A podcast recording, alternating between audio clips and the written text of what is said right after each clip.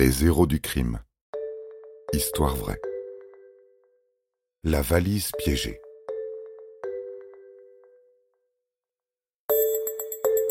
Vous êtes fasciné par les films de gangsters. Le Parrain, Les Affranchis, Scarface, Pulp Fiction n'ont plus de secret pour vous. Vous connaissez tout d'Al Capone et de Mérine.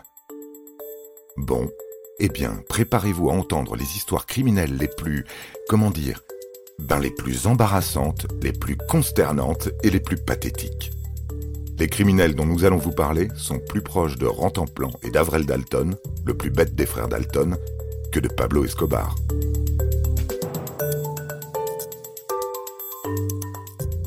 Voler une valise, c'est un petit peu comme jouer à la loterie. On a autant de chances de repartir avec le gros lot qu'avec une douzaine de paires de chaussettes sales. Même si parfois tous les signes semblent annoncer une belle prise, on n'est jamais à l'abri d'une déception. Voilà la morale que raconte cette vieille histoire que vous avez sûrement déjà entendue. Mais si, c'est arrivé à la cousine du beau-frère de votre meilleur ami.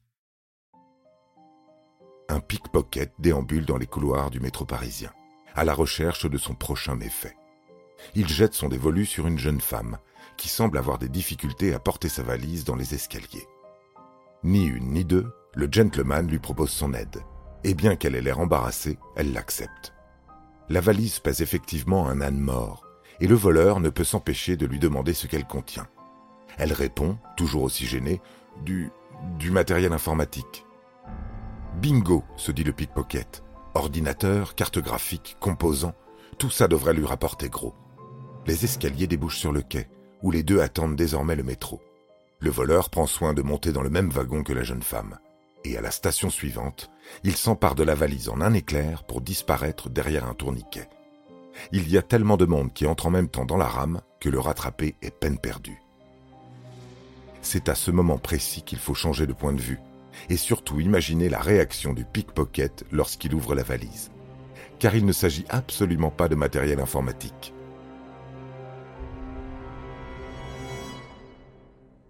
Durant les vacances d'été, la jeune femme s'est proposée auprès d'une amie pour garder son chien pendant quinze jours.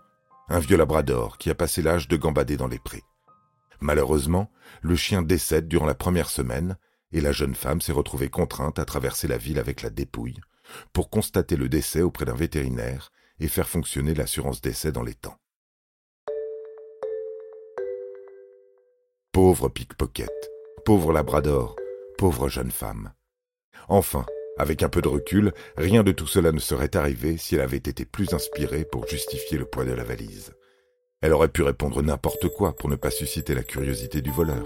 Une encyclopédie, des conserves de raviolis, un sac de sable, ou encore les fameuses chaussettes sales. Vous avez aimé cet épisode? N'hésitez pas à le commenter, à le partager et à le noter. À bientôt pour de nouvelles histoires. Studio Minuit créateur de podcasts addictifs.